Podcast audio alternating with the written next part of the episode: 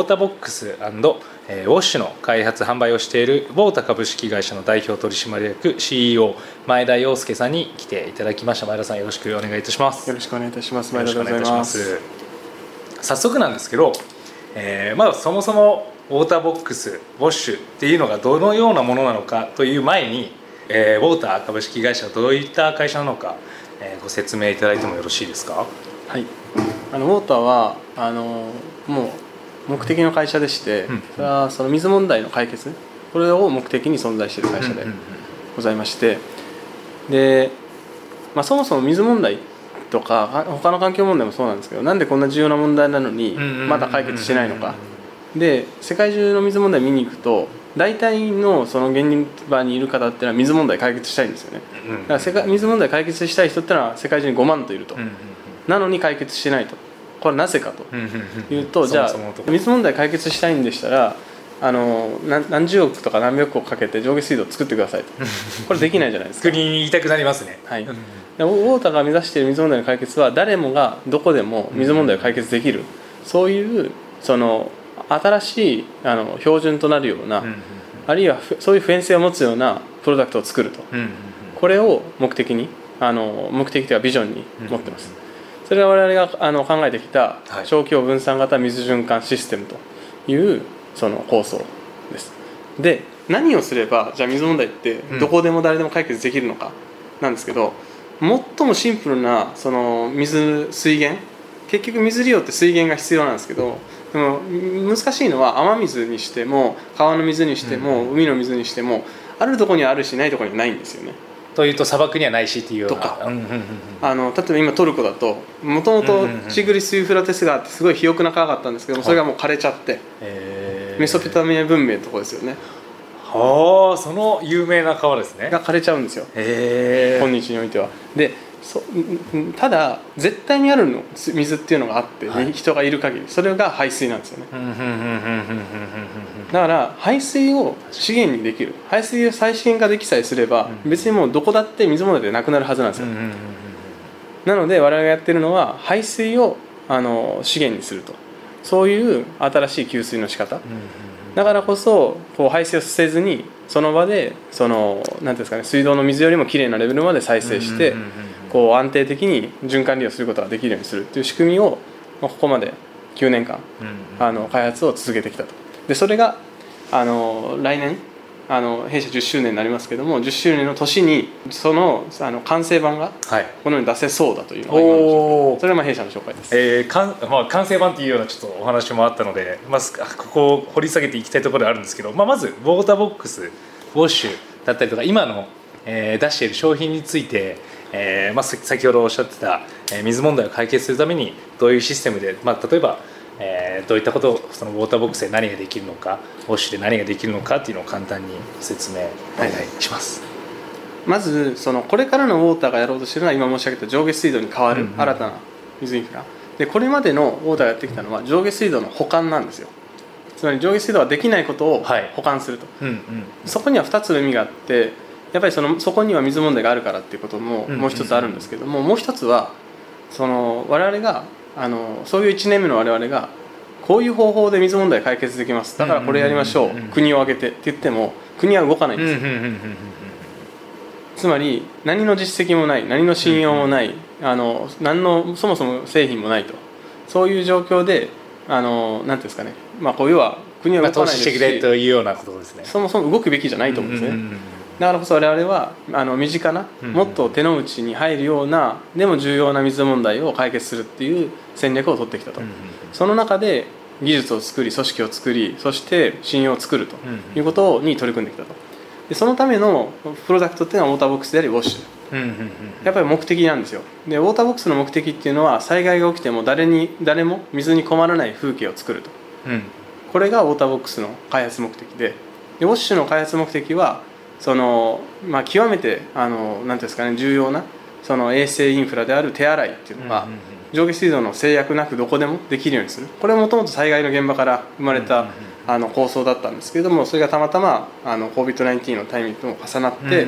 そのなんていうんですかねこう我々が想定しなかったところにも使っていただけるようになったと。で具体的に言うとウォーターボックスっていうのはあのいわゆる上下水がない避難所とか、はい。あるいはアウトドアのシーンとかで、はいその安定的な水利用、うんうん。これを実現できるシステム。で主にシャワーうんうん。の設備とかで使われていただいていることが多いと。でこう、まあ、6本のフィルターと、はい。まあ、2つの殺菌プロセスからなっていて、えー排水を98%あの欠かさず回収して98%の効率で、えーなんていうんですかね、まあ、飲めるレベルまで持っていくということができるプロダクトです。でもう一つウォッシュ。これはそれを手洗いに特化したモデルであの、まあ、イメージで言うとそのウォーターボックスっていうのはもっと汎用的なあのいわゆるレンズ着脱式カメラみたいな感じで。ああなるほど。はい。でウォッシュっていうのはもう手洗いに特化したいわゆるコンパクトデジカメみたいな。GR みたいな。はいはい、そういうあのラインナップで、はいはいはいあはい。のやってます。そんな感じです。ウォーターボックスの使い方としては最初に水を入れて、はい。でそれが、えーまあ、さ最初になどんくらいの水を用意したりとかあのまあいろんな用意の仕方あるんですけど例えば100リットルはい。用意していただくとあの水を補給せずに100人分の入浴が可能になると、100人分も入れるんですね、はい。でそれをあの延べ100人分っていう認識でいいですか？あそうです、うんうん普通100リットルだと2人分なんですよ。へ100人分になるじゃあ約 50, 50倍と言いますか？水の再生率としては。実質1人1リットルの水で入浴ができると。はあまあ割とこれこういった商品こういった商品といいますかウォーターボックスは、まあ、自治体さんで取り入れられることが基本多いというような。そうですね、うんうん今あの災害対策基本法に基づいて、あのいわゆるまずは、はい。その発災時の対応っていうのはあの災害起きた時の対応っていうのは、うんうん自治体さんが、うんうんあの担うと責任を持たれるということになってますから、その方々と今タッグを組んで、うんうんうんうん。その避難所で誰も水に困らないようはない。国にしようっていう動きをしてます、このウォッシュっていうのは割と我々の身近なところでもまあ僕もあの有楽町のマックの方で見つけて、はいあ。えー利用させていただいたりとしたんですけど、まあ、商業施設だったりとかメインになっているっていうところです、はい。はい。まあ、このウォーターボックスウォッシュだったりとか、まあ、一度利用した水の、えー、99 98%を再利用するっていうところが印象的だったんですけど、まあ、この商品の開発の背景にはどのようなものがあったのか、まあ、先ほどおっしゃってた目的っていうところは、えーあったとは思うんですが、まあ、その具体的にこれにしようっていうふうなきっかけがあったと思うんですよ。そこについてお話をお伺いできますか？私例えばその上京してきたのが2011年の3月10日で、翌日に震災があって、でもうその大規模インフラっていうのがいかにこう難しいそのそういうこうトラブルの時に、はい。要はそのにいわゆる一個人にトラブルシューティングが難しい存在なのかとか、あるいはそれをこうじゃあ実際に被災地の避難所に行ってボランティアに。あのいかにそれが途絶途絶した状況においてこう衛生がこうなんていうんですかね瓦解するのか、基本基本基本的な衛生的な生活っていうのが瓦解するのか、でそれで大勢の方が津波からは生き延びられたのに避難所で亡くなったりされると、そういうのを見て災害っていうのは非常に重要なテーマだったんですけども、まあ、あのあるその手応えとある悔しさを感じたのが2018年の7月のそのいわゆる西日本豪雨で、うん広島岡山愛媛3県にわたってあの、まあ、非常に激甚災害だったわけなんですけども、うん真夏日の中で大勢の方々が避難所で、まあ、何週間も入浴さえできない状況になってたと。でそこに当時試作品だった、まあ、オーターボックスの,、まあ、あの全あのなんていうんですかねいわゆるあの系譜に当たる、うんプロトタイプ的な。まプロトタイプまさにプロトタイプを持って行って使っていただいたんですよ。でそこで得た手応えっていうのと悔しさっていうのがあるんですけども、うん。手応えはなんていうんですかねあ日本人がはい。ただ単に水使えるだけでこんなに喜んでくれるんだ、ああなるほど。確かに我々普段過ごしているとあた当たり前っていうふうなのがすごい強いですね、でそのもうお子さん連れとかで2週間シャワー浴びれてませんと、うん。でご家族でそのなんていうんですかねシャワーなんで我々こう中の様子見れないんですよね。でももうこうなんていうんですかね泣いたり笑ったりするんですよ、うん。そのでその声が聞こえてくると。その水使えるだけですよ。でそういうのがすごいこのなんていうんですかね可能性を感じたのと、やっぱりこうやるべきことだというふうに感じて、でこの問題っていうのを何としても徹底的に解決するとでこれすらできないのに世界の水問題解決できるわけがないし、これが何よりの最優先事項だというふうに考えたんですね、それまず一つともう一つ悔しさっていうのはやっぱりこうそこまでにそのなんていうんですかね災害時の水問題っていうのを認識しつつもそれにあの100%フォーカスしてあの解説してこれてなかった、うんもっといろんなものに目移りというか、まあ、そのなるほどでだからその要は身近な水問題一つ解決できてない、ん。あのということに改めて気づいて、でそれはやっぱプロダクトがなかったオペレーションがなかった洗練されたコスト法体質の。でこれがないとやっぱり限定的になるんですよ。その時も避難所一つしかできなくて、うんうんうん。だからこそウォーターボックスの開発目的っていうのはあの誰も水に困らない風景を作ると。うん。いうことなんですね。つまり根本的にあの面的に全体的に根本的に変えてしまうということなんですよそのたまたまそのタイミングで、えーまあ、水がなくなるって困るっていうのじゃなくてもうずっとその環境を作り続けるっていうのがあそうです。そうです。ということで、まあ、その開発に挑んでで結果翌年のあの台風19号の長野市はいはい。では、長野市全域をまあ弊社は製品がカバーして長野市全域の避難所であの基本的に誰も水に困らないって状態が作れたんですよ。だからやっぱりそれをそれがあの、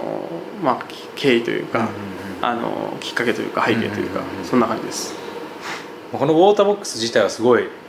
まあ普通に考えて排水を水にまた戻せるっていう技術的な部分がすごい高いのかなとは思ってしまうんですけど、まあ、そのそういったところの、えー試行錯誤だったり、えー現在お話しいただける範囲であればお話しいただけると。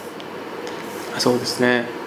あのっていうかまあ我々技術の会社っていうよりも目的の会社なんですよ、だから技術とか最初特に別になかったんですよ。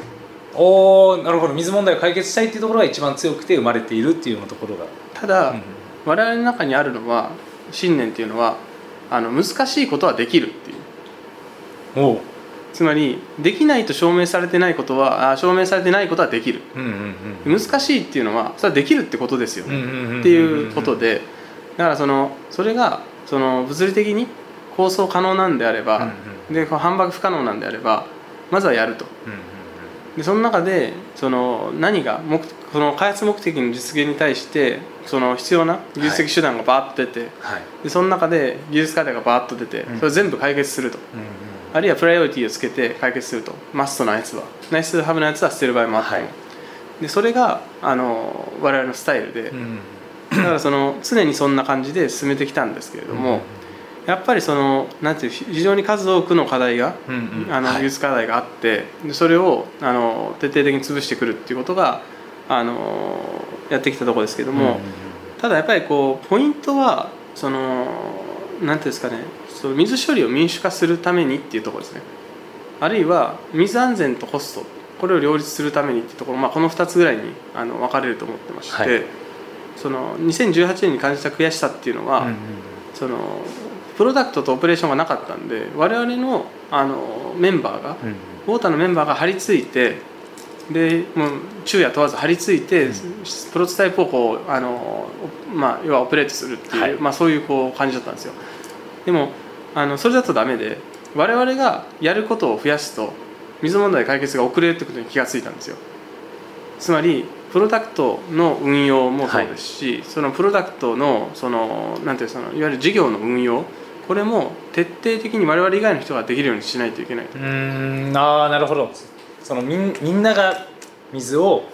えー水に困らない風景を作るためには自分たちだけでやっているとそれはあの、まあ、手の届かないところが生まれてしまうっていうような。そうなんです、うんでそのための技術っていうのをうん徹底的に磨いてきてうんうんうんでいかにその全国に散らばったその分散型インフラをはい。こう効率的に管理してそれは別に僕らじゃなくても管理できるようにするかとかはっていう遠隔制御の仕組みとか遠隔管理の仕組みとかあるいは装置本体がはい。そのいわゆる普通の家電ぐらいのユーザビリティになるようにそれ以外の水処理のこう大ちょっと複雑なオペレーションとかは全部自動化するとか。そういうところをあのもちろん性能もそうですけども98%だなんだっていう性能もそうですけども、そういうその誰でも参加できるようにするうんうんうんうん。技術っていうのがあの民主化するための技術っていうのが我々が一番試行錯誤してきたところうんうんうん。でだからウォッシュとかそのいわゆる最先端の水再生システムですけども、はい。これはあの今あの、まあ、別にそれがどうって話じゃないんですけど当たり前の話だと思って,、ま、思ってますけども例えば高校生のアルバイトのお店のスタッフの方なんかが、あの特にあのなんていうんですかねなんか訓練を受けずにうんうん水処理を運用できるんですよでも今まで水処理って工場の専門的な方が何十年の経験がある方が下水的なところですね。はい、運用できる、うんしか運用できないみたいなそういうものだったんですけどもそれをここまで持ってきたっていうのが一番の,、うんうんうん。あの試行錯誤ポイントだったかなと思います。確かにあの先ほど拝見させていただいたんですけどこうくるっと回転するだけでそのフィルターが外れて新しいものに変えればもう水の、えーそれでまあ循環システム的には、えーまた正常になるっていうような使い方だなっていうのはすごいだ、まあ、感覚的にできるといいますか、うん、そういうところはすごくいいなとは思いました。そうですね、えー、と実際にこの開発していくにあたって、えーまあ、お話を自治体の人だったりとか技術の人だったりとか、まあ、例えば今お話しいただいた高校生がバイトするマクドナルドだったりとか、えーまあ、導入してほしいみたいな話になっていったとは思うんですけどそういったそのプロセスといいますかどういうふうに自分たちの商品を、えーまあ、売り込みに行ったのかっていうのをお話お伺いできますか？そうですね。まあそれも本当にいろんな試行錯誤ありますけども、はい。一番言えることとしては、はい。まず水問題あるところに行って、うんうんうん。とりあえずそのお金とか云々とかではなく、うんうん水問題解決してみせて、うんうんでこれって大事ですよね。うんうんでこれはこういうふうにしたらできてうんうんであのこれがもっと普及するとこれぐらいのインパクトがあってっていうのを、うんうんうんうん。つまりそのあの水問題解決してみせるっていうのと水問題について説明をする。もうこの2つに尽きると、うんうんうんうん思ってまして。まあそれを、まあ、きあの究極的にはやってきたと。うんうんうん。あの例えばしあのし災害時にはい。市役所さんとかにこうんうんう電話をするわけですね最初は。でもご存知ないわけですよ、うんそれはその何ていうんですかねいらいないわけでそこの避難所に。いらっしゃらないと分かるわけがないんですよね、あの当たり前の話ですけど。で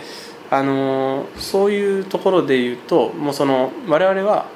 まずそのツイッターなり実際に行ってみるなりして避難所に飛び込んで,、うん。でそこで入浴できてない人がいらっしゃればあの東京に電話してうん。で自分たちでトラック運転して持って行ってでそこで物を置いてうん。使っていただいてでそれをそこをあの自治体の方に見ていただいてこうなってると。でこう解決しましたと。でそれをあのした時に心動かない自治体の方っていないんですよ、であの他でもやろうとか、はい。次は同じようなあのなんですかねその使えない状態っていうのは起きないように準備しとこうとか。でそれをもうとにかくつ続けていくだけ、そうですね。なんか今お話を聞いてて前前田さんのこの説得力というのに今圧倒されてるんですけど難しいっていうことは、まあ、できるものだっていうような認識が、まあ、真からあるみたいな感じのひしひしと伝わっていてそそのその前田さんの考え方はどこから生まれたのかちょっと太田太田の話だとかちょっとずれたりするんですけどお話いただけますか？もともとそういう性格だったのか、えーまあ、実際にその震災にあってっていうところで、えーまあ、自分がやればできるんだっていう成功体験があったのかだったりとかちょっとそういった内面の話を今少し聞きたいんですが。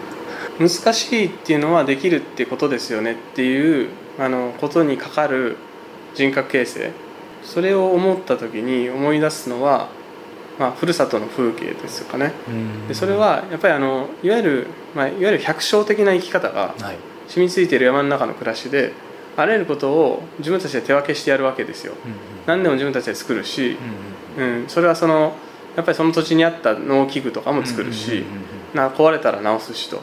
だからその基本的に身の回りにあることっていうのはなんとなんとかやっていくもんだと、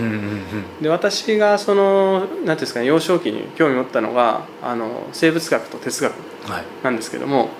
あ、そんな何でも興味持った方は一旦置いといて、例えば生物の研究するときにあの例えばクモの糸の引っ張り強度を試験したいとなったときにそれってどうやって作るんだろう。でももうなんかその何でもあるわけなんですよね。加工器具も、まあ、そうやってこう百姓の世界にありますしあるいはそのなんかどういうふうにあの試験するべきかみたいなことも,、うん。もうインターネットもあるんで、その世界中のその大学の先生とかなんかその研究者の方とかにうんメールして、でそしたら面白がって教えてくれて、教わったことを自分が今身の回りにある加工器具でうん作れるようにブレイクダウンして目的が果たせればそんなにあのなんていうんですかねすごくいいものじゃなくていいので、そうやって実験器具を作って自分の好きな生物の研究をするみたいなことをやってましたしなんかその分からない現象があったらその現象に関してまずは調べまくって、はい。インターネットとか何でも、インターネットで限界が来たらそのでもそのインターネットが限界が来た過程で、うんうん。いろんなキーワードいわゆるその固有名詞がある。ので、うんうんうん。固有名詞に問いあの紹介してあの問い合わせてでそれでこうなんてもうちょっと生の情報を得る。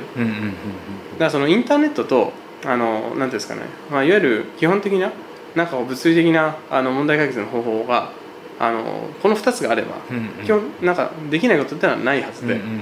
でできないことっていうのはできないっていうふうに証明されるべきだと思うんですよ、うんうんうんでこれはどっちかっていうとその、まあ、シンプルに科学的なあのもののことの進め方だと思うんですけど。だからその、まあ、そういうそのうんなんていうんですかふるさとの風景とインターネットがあるっていうこの時代と、あともう一つはいわゆる科学はいに取り組んできた中で、うんうんそのまあ当然あの身についていた所作っていうことなんじゃないかなと思うんですけどね。うんうんうんありがとうございます。すみません、ちょっとあのお話が横道にそれてしまいました。はいはいえーまあ先ほどあのおっしゃっていた、えー、ボータのまあ誰でも使えるような、えーみんなができる、えー水処理のあり方、えーこれをまあテクノロジーを使って、えーまあ自律制御できるようにしているっていうのが。まあ、今えー御社のコア技術といいますか一番、えー中核になる技術になるとは思うんですけど、まあ、なぜその技術に着目されていたのか、えーお話をお伺いできますか？前提としては、はい。その、まあ、これ水処理に限らず、んあの環境技術っていわゆる生物学的なプロセスとか化学的なプロセスを、まあ、扱ったりあるいは物理学的なプロセスであってもそういった生物とか化学的なプロセスが関わりうる。うんうんうんそれはその何ていうんですかね水の中から不純物を取り除くとか、はい。あるいは空気の中からそれを取り除くとか、あるいは何かをこうは化学反応させたりとか、まあ、そうやってこう何ていうんですかねこう資源を再資源化しているわけですから、まああのまあ、至極当然なんですけども、うんうん。生物学的なプロセスとか化学的なプロセスとかそれがかかるプロセスあの関関連するプロセスのプロセス工学というかその運用管理。それってやっぱりあのなかなか難しいですよね。そうですね。僕も専門的なものだと思い思ってしまうのでなるべく触りたくないというか、まあ、そういう人に任せたいという気持ちになってしまいますそういうのは。その難しさって何かっていうと、はい。パラメーターの多さパターンの多さなんですよ。でそのパラメーターに対してそのいわゆる、まあ、入力があってである出力を返さないといけないんですけどその間のファンクションがあるわけなんですけどもそのファンクションっていうのがその運用管理だと思うんですけどもその運用管理のその、なんていうんですかねえっとバリエーションがものすごく増えるんですよ、えーそういった科学化学的な要素だとっていうところですね。プロセスを管理しようとすると。でそのじゃあまあ非常にバリエーションの多いそのオペレーションっていうのを、まあ、こう日常的に誰もがやるってのはなかなか難しいと。うんうんうんでそれをかつですねはい。そのいわゆるその環境分野っていうのは、うん。だからバリエーションが多いプロセスあのなわけなんですけどもバリエーションが多いプロセスっていうのをその誰もが管理するっていうのは難しくて、だからこそもうそればっかりをなりわいにしてやるっていう、まあ、例えば酒蔵なんかもそうですよね。あれあの各家であのクラスのこう品質クオリティのその日本酒をまあ作るってなるともうそのそれにかかりきりになると。だからこそ専門分化していくってことだと思いますと。うんただやっぱりそれをじゃああの自動化するってなってもそれを扱うだけの計算資源とかあるいは計算し計算する前提になるこうデータを生み出すその計測機器が高価だったりとか、なんかそういった技術的な制約もあって今までなかなか難しかったんですけども今日そそれその制約っていうのはなくなってきてて、で改めてあの水問題の解決っていうのを考えた時にやっぱりその誰もがその水処理をあの扱えるでそれはあの今まで専門家やっていたことをできるようになるということではなくて、うんうん。そこに対してこう自動化によってアシストがあればそれがうんその家電ぐらいのユーザビリティで使えるようになると、うんうんまあ、そういうふうになっていくべきでそのための技術っていうのがあの我々が言ってる水処理の自律制御の技術であると。そんな感じでございます。なるほど、まあ、実際にその世界の水問題の解決に向けて、えーまあ、みんなが、えー参加できるようなシステムを作っていこうっていうのが、まあ、ウォーターボックスでありウォッシュであるっていうような、えーはい。認識で大丈夫です。か、はい、大丈夫です。まあ、このウォーターボックスウォッシュ、えーまあ、実際に、えーまあ、自治体に使っていただいたりとか、えーマクドナルドだったり飲食店だったり大学の構内でえー使っていただいたりだとか今実際にその、えー市場に出た段階で、まあ、そこの商品から得た、えー知見といいますかこういったところが、まあ、まだまだだったのか逆に言うとあここは手応えがあるな。先ほどあのおっしゃっていた、えーまあ、災害時の時の喜びの声だったりとかもそうだと思うんですが、えー具体的に何かあればお伺いできますか？そうですね。その我々の,、はい。あのもう一つのコンセプトはあの環境問題の解決とか水問題の解決っていうのをあの建設業型から製造業型に移行する。うんうんうんうん。それによって加速するっていうことなんですよ。でその仮説それは仮説だったんですけども、はい。それがあのその仮説の正しさっていうのは証明されたっうんうん。ていうことだと思ってます。建設業型から製造業っていうと建設業的なものは、えー、といわゆる下水道処理的なもの。上下水道とか。うんうんうん。はい。で製造業的なのは、まあ、より、まあ、小さいメーカーといいますか。はい。住宅設備とか、うんうんうんでというのも、うんはい。やっぱりこうマサイ族の村とかに行った時にその工業化製品ってのはもうあってうん。で土木ってのはないんですよ土木によってできたものっていうのは。でつまりそのい土でできた家の中で、はい。そのなんて言うんでしょうね。その例えば 4G のはい。これ2019年末の話ですけども 4G の通信で、はい。iPhone で YouTube 見ながらソーラーバッテリーシステムで、えー電気を作ってへで冷蔵庫であの冷やし冷やしたコーラをあの飲みながらランドクルーザーで あのサバンナをクルーズする。っ ーはい。ていうことをまあ日常的にやられてるんですよ。へえでも水はテクテク1キロぐらい歩いていってうん。川で泥水バケツで汲んでそのバケツの水いっぱいを大切に使って暮らす。ほ一ー人一人あのバケツ1個分を。でそこに上下水道が普及する可能性ってないなと思ったんですよ。と言いますとやっぱり物理的なはい。問題解決の方法って、その製造業型か建設業型に大別されると思ってまして、で建設業型のメリットも当然あるんですけれどもただそういう世界の隅々まで、うんじゃあ本当に物理的な問題解決しようとするとあるいはそれを10年や20年でやろうとすると iPhone とかスマートフォンとかが10あの20年ぐらいでそのアフリカの奥地まで普及したように普及させようとするとあるいは車が100年ぐらいで普及したように普及させようとするとやっぱりもう製造業的なアプローチしかないと。で製造業的なアプローチっていうのはやっぱりこうあのかなり参加型のあの要素が建設業型と比べて大きいと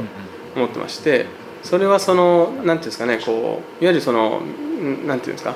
あのエアコン一つとってもそうですしだからこそその製造業型で水問題解決するっていうのをこう災害時とかまずやってみて。でそれができると台数が増えればどんどんコストが下がっていったりとか。あるいはこう利用する方が増えてデータが集まってくるとどんどんどんどんこうコストとか安定性がシステム全体のこう改善が見られたりとか、うんつまり何が言いたいかというと努力が報われると。その水問題の解決に関わっている方々が努力した結果システム全体が改善して成長していってより普及して、一人一人の幸せが増大して努力が報われると。あるいはあのプラントであればそのどっかのプラントでこうノウハウを蓄積してもなかなか他のプラントで使えなかったりするわけですよね、そういうことにならないと。だからそこがやっぱりこう努力が報われるあのかつ早くあの普及できるっていう意味において私はやっぱりこう環境問題に関しては製造業型で解決したいと思ってまして。でその仮説っていうのが現にあの災害時の水問題の解決ってとこで、こうなんていうんですかね。とそれそれをこう繰り返していく中での改善の中でこう手応えつかめたっていうのがこう一番大きかったところで。うんうんうんがゆえに今満を持して次すね。のフェーズである上下水道の代替はい。となる新表示を作るってところに迎える状態になっている、はあ。なるほど、まあ、住宅単位で多分これ使えるっていうような認識になると、まあ、我々そのこれまで、えーウォーターボックスだったりは、まあ、災害時の、えー排水の水循環システムで、えーウォーターに関してウォッシュに関しては、えーまあ、公共施設の、えーところで使っていたものが、まあ、身近になるような認識なんですけどどういうものなのか、まあ、ある程度あのお話できる範囲内でお伺いできますか？シンプルに生活排水とはい、あと、えー少量の雨水。うんうんうん。これをその原水に水源にして、であのいわゆる一般家庭向けのその水供給っていう安定的な水供給っていうのを可能にする仕組みでそれはその水道以上の水質をあの出すことができる、まあ、そういう仕組みでございましていわゆる各家庭用の水循環システム。これが次我々が出す製品で、これがあれば少なくとも生活を受ける水に困ることはなくなると。こういうものを作ろうとします。そしてそれはあのゆくゆく上下水道よりも安くなると。うーん。あらゆる上下水道よりも。で今も現時点でもはい。例えば上下水道ってやっぱりあののコスト地域によって違うんですよね。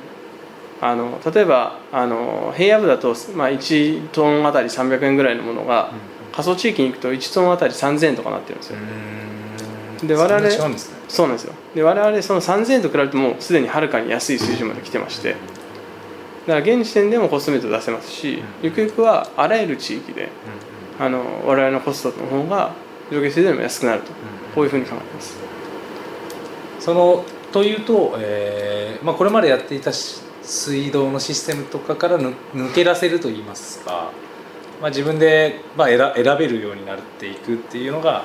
御社が考え前田さんが考えているような世界といいますか。あのこれ水じゃあ水問題の具体的な解決プロセスっていうのは水問題のフェーズによって変わると思ってまして、はい。例えばまだ水インフラないところであれば、もう明日から水が使えるようになりますという状態が実現できますと、まずはリープフロックに。であるいはもうすでに上下水道があるんであればそれをあのむやみに捨てる必要はないと思ってまして、ただ上下水道に限界が来ている地域っていうのが一部出始めているっていうのがこの人口減少社会におけるあの我が国の日本のあの課題だと思ってます。でそういったその限界を迎えている地域、はい。人口がシュリンクしている地域そういった地域においてはあのなんていうんですかね唯一の突破口になる可能性があるんじゃないかなというふうに思ってます、ありがとうございます。ちょっと話を巻き戻そうかなとも思うんですけど、